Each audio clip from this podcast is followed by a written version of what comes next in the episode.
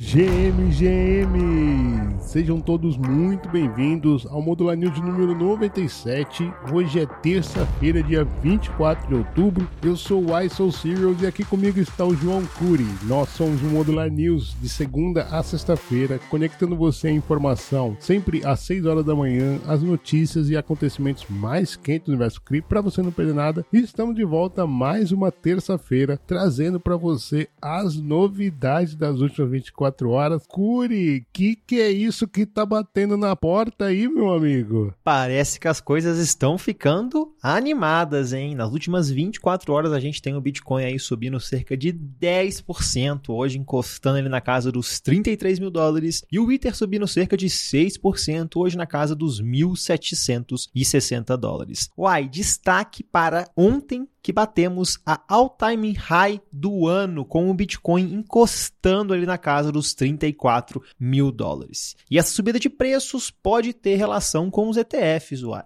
Isso porque a BlackRock já está se preparando para o lançamento do seu ETF de Bitcoin. Inclusive, já temos até o ticker para esse ETF, vai ser IBTC. Não só isso, mas parece que também a BlackRock já levantou uma grana para esse ETF e já começou a comprar fazendo ali seu pezinho de meia para iniciar logo mais as operações. Como se não fosse suficiente essa euforia causada pela BlackRock, a corte americana também ordenou ontem que a SEC revise o ETF de Bitcoin da Grayscale. Então, uai, eu tenho uma coisa para falar para você, uai aperte o cinto. Pois é, rapaz, como diria Ronaldinho Gaúcho, estão deixando a gente sonhar. Impressionante. Você sabe, Curi, que o fechamento do diário do Bitcoin de ontem, que 10%, representa o que o S&P tem no ano. O S&P tem menos de 10% no acumulado do ano e somente o candle de ontem foi aí maior do que o S&P deu o ano inteiro. Então, realmente, bullish, bullish, bullish. Muito legal tá vendo tudo isso acontecer.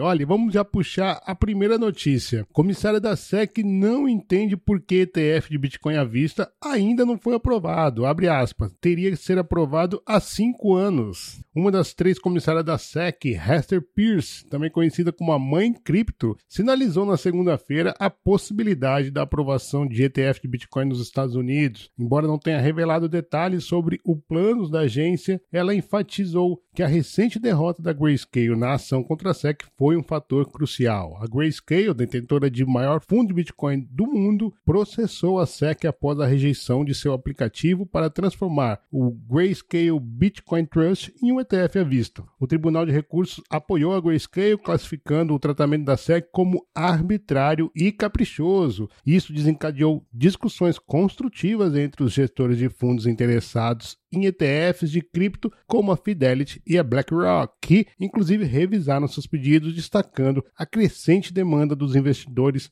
por produtos criptos. Abre aspas. Eu tinha pensado que deveríamos aprovar um nos últimos cinco anos, disse a Pierce à CNBC na última segunda-feira. E continua: a lógica do porquê sempre me mistificou. Geralmente, a agência não tem sido muito boa quando se trata de algo relacionado ao Bitcoin ou outros ativos cripto, disse Pearson. Todos os dias acordo e espero que eles adotem uma abordagem mais produtiva e isso ainda não aconteceu. Curi! É, uai, se nem a comissária da SEC entende, eu menos ainda. Como a gente vai trazer para vocês agora, a gente está vendo finalmente aí uma mudança de comportamento da SEC com relação aos ETFs. E quem está dizendo isso, uai, não sou eu não, é a Cathy Wood. Em entrevista à CNBC, a CEO da ARK Invest, Cathy Wood, disse que a SEC está se envolvendo conosco na aplicação do ETF de Bitcoin, demonstrando uma mudança de comportamento da organização. Ela acrescentou ainda que a chegada dos ETFs de Bitcoin é certa e que é provável que vários deles sejam aprovados simultaneamente. Cathy Wood também prevê que o tribunal pode exigir que a SEC tome medidas, sinalizando um possível avanço significativo no cenário dos ETFs de Bitcoin nos Estados Unidos. Essas declarações de Cathy Wood refletem a crescente confiança no futuro dos produtos financeiros baseados em criptos, famosos ETFs. À medida então que a SEC está reavaliando sua abordagem com relação ao criptomercado, parece que as coisas estão ficando um pouco mais plausíveis da gente enxergar no futuro, hein, Uai? Pois é, a gente tava mesmo assim observando Gary Gayler ficando cada vez mais isolado, mas você vê, a primeira notícia veio da própria SEC dizendo como é que você ainda não mudou, né? E agora aí quietinho dizendo que a SEC na verdade já mudou, né, cara? Só não trocou ali aquela roupagem e pelo visto estamos prestes a ver isso daí mais dia menos dia. Esse reloginho do ETF está contando. Deixa eu puxar uma outra notícia agora, Curi. Essa na contramão. Brasileiros vão na contramão do mercado e sacam 1,3 milhões de dólares de fundos cripto. Pela quarta semana consecutiva, investidores aumentaram suas exposições ao mercado de criptomoedas através de fundos. Na última semana, os fundos criptos receberam 66 milhões de dólares em aportes, de acordo com dados da CoinShares. Os brasileiros, no entanto, foram na contramão e sacaram 1,3 milhões de dólares desses veículos de investimento o fundo com exposição à valorização do Bitcoin lideraram os aportes recebidos com um crescimento de 55 milhões de dólares entre os dias 16 e 22 de outubro. Os fundos apostando na queda do criptoativo também cresceram, cor, embora mais modestos, apenas 1,6 milhões. A CoinShares aponta que o provável motivo por trás do aumento nos aportes é a expectativa em torno da aprovação do primeiro ETF ligado ao preço de varejo do Bitcoin nos Estados Unidos. É, Curi, a bombinha tá prestes a explodir. Parece que tá todo mundo aí de olho nesses ETFs e como a gente também está trazendo aqui no Modular News, sempre que tiver novidades, vamos trazer para nossa audiência. Mas já seguindo aqui então, a crise bancária dos Estados Unidos abalou a negociação institucional do mercado cripto e quem está dizendo isso é Chainalysis. A negociação institucional de criptomoedas enfrentou uma drástica queda após uma série de falências de bancos norte-americanos em março deste ano, de acordo com o relatório da plataforma de inteligência de blockchain a Chainalysis. O volume de transações institucionais, definido como aquelas com valores superiores a 10 milhões de dólares, despencou desde abril de 2023, enquanto as atividades comerciais menores, conhecidas como os profissionais e varejos, permaneceram relativamente constantes. Essa desaceleração seguiu uma tendência iniciada com o colapso de diversos exchanges e mesas de empréstimo de criptomoedas no ano anterior, incluindo a FTX e a Alameda Research, além de, é claro, a Three Arrows Capital. A crise bancária desencadeada pelas falências também do Silicon Valley Bank, Signature e Silvergate tiveram também impactos significativos no mercado cripto, tornando mais difícil para que empresas cripto acessem liquidez em dólares e forçando também outras várias empresas a buscar apoio bancário aí em outros países, nos famosos offshores.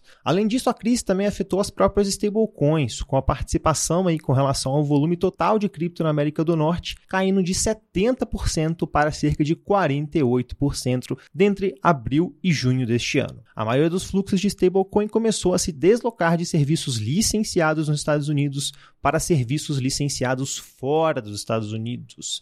E a Circle, detentora aí do USDC, segundo a maior stablecoin, temporariamente perdeu sua paridade do dólar, como a gente viu acontecendo aí no início do ano. Isso acabou levando vários investidores a trocarem então essa stablecoin pela Tether, famoso USDT, que agora estar com um valor de mercado aí de mais de 82 bilhões de dólares. É, a Tether mandou bem nessa bear market, né? Aliás, ontem nós trouxemos aqui a DAI tendo uma, uma receita batendo o seu pico de da ATH lá na, na bull market, né? Ou seja, stablecoins foi um mercado que não viu o bear market acontecer. Isso isso está notório. Agora eu fico me perguntando, Curi, se não tivesse essa crise bancária, qual seria o preço que nós estamos hoje, né? Ao que ao que parece, os institucionais já recuperaram aí a confiança nas criptomoedas e estão com um foguetinho aí prontinho para entrar. Deixa eu trazer a última notícia antes do bate-bola. Principal desenvolvedor da Light Network abandona projeto. Anthony Riard, principal desenvolvedor da Light Network, anunciou que está abandonando o projeto. Em e-mail enviado na última sexta-feira, dia 20, Riard afirma que a Light Network possui uma grande falha em seu design, permitindo que nodes de terceiros roubem fundos transacionados por ele.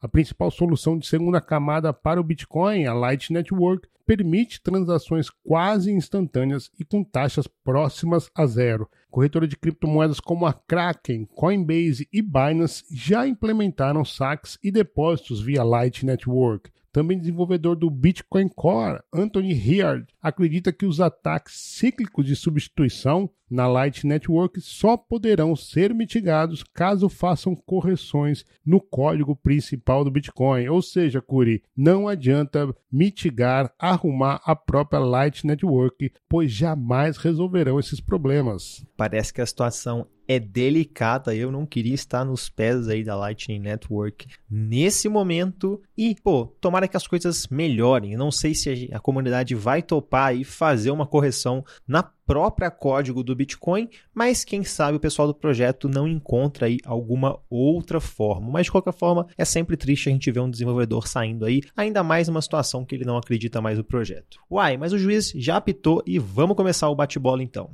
hoje, uai, hoje mesmo vão ser desbloqueados 100 milhões de tokens DOTs do primeiro lote ali de Crown que aconteceu na Polkadot. Se você contribuiu de modo nativo, os tokens voltarão automaticamente para você. Agora, se você utilizou algum aplicativo aí de Crown Low líquido, visite a sua plataforma para recuperar os seus DOTs e também, uai, se você participou via corretora centralizada, vá para a plataforma da sua corretora para buscar mais informações. Aproveite esse momento de desbloqueio de tokens para quem sabe degenerar no DeFi do ecossistema da Polkadot e conhecer aí novos projetos e protocolos. É, inclusive esse aí é o próximo ecossistema que o Guelph está visitando. Já trouxe bastante coisa ontem lá, né? tem até uma thread também que ele fez a degenerança lá na Moonbeam, tem stake líquido na Bifrost, tem Interlay, enfim, tem várias outras é, oportunidades aí de você aumentar ainda mais a sua quantidade de tokens. Afinal, né, vale lembrar que quando esses crowd loans aconteceram, a DOT estava próxima da sua ATH, portanto, a maioria desses DOTs aí estão em prejuízo nesse momento. Então, se você não vai vender, bota ele para render. CBDC do Yuan Digital Chinês é usado pela primeira vez para fechar acordo petrolífero transfronteiriço. A CBDC e a desdolarização tiveram grandes avanços na semana passada com o acordo Curi de um milhão de barris na Bolsa de Petróleo e Gás Natural de Xangai. Olha só que interessante. Uai, retomamos aqui um projeto que a gente falou bastante no passado e agora está de volta. WorldCoin deixará de pagar os operadores ali daquelas orbes, aqueles olhos redondos ali que escaneiam a sua íris com o SDC agora já em novembro. Além de trocar o SDC por seu token nativo, a WorldCoin também anunciou algumas mudanças nos seus termos de empréstimos do token da WorldCoin para formadores de mercado. Então, se você está operando aí com as orbs, fique de olho. Calde short. Investidores de criptomoedas tailandeses recorrem a cartas de tarô e sinais divinos para prever movimentos do mercado. Eu quero saber o que a Tailândia está dizendo nesse mercado agora. Tudo isso, Curi, porque uma cartomante tailandesa teria previsto ano passado quando o mercado de criptomoedas recuperaria, alegando ter sido informada pelo Deus dos mortos, Curi. É, uai. Cada coisa que essa galera inventa no mercado de baixo não tem nem o que falar. Membros do BRICS, Brasil, China e Índia vendem em agosto cerca de 18 bilhões de dólares em títulos do governo dos Estados Unidos. A galera tá bearish nos Estados Unidos, hein, uai? Pois é, rapaz, coisa tá pegando. Deixa eu trazer uma notícia maravilhosa. Professores da FGV conquistam prêmio internacional em blockchain e inovação financeira. Os professores Eduardo Diniz e Jefferson Colombo, da Fundação Getúlio Vargas, foram vencedores do University Blockchain Research Initiative, o UBRI Awards, que é uma premiação anual de todas as instituições de ensino vinculadas à rede da universidade. Então, parabéns aí aos professores Eduardo Diniz e Jefferson Colombo.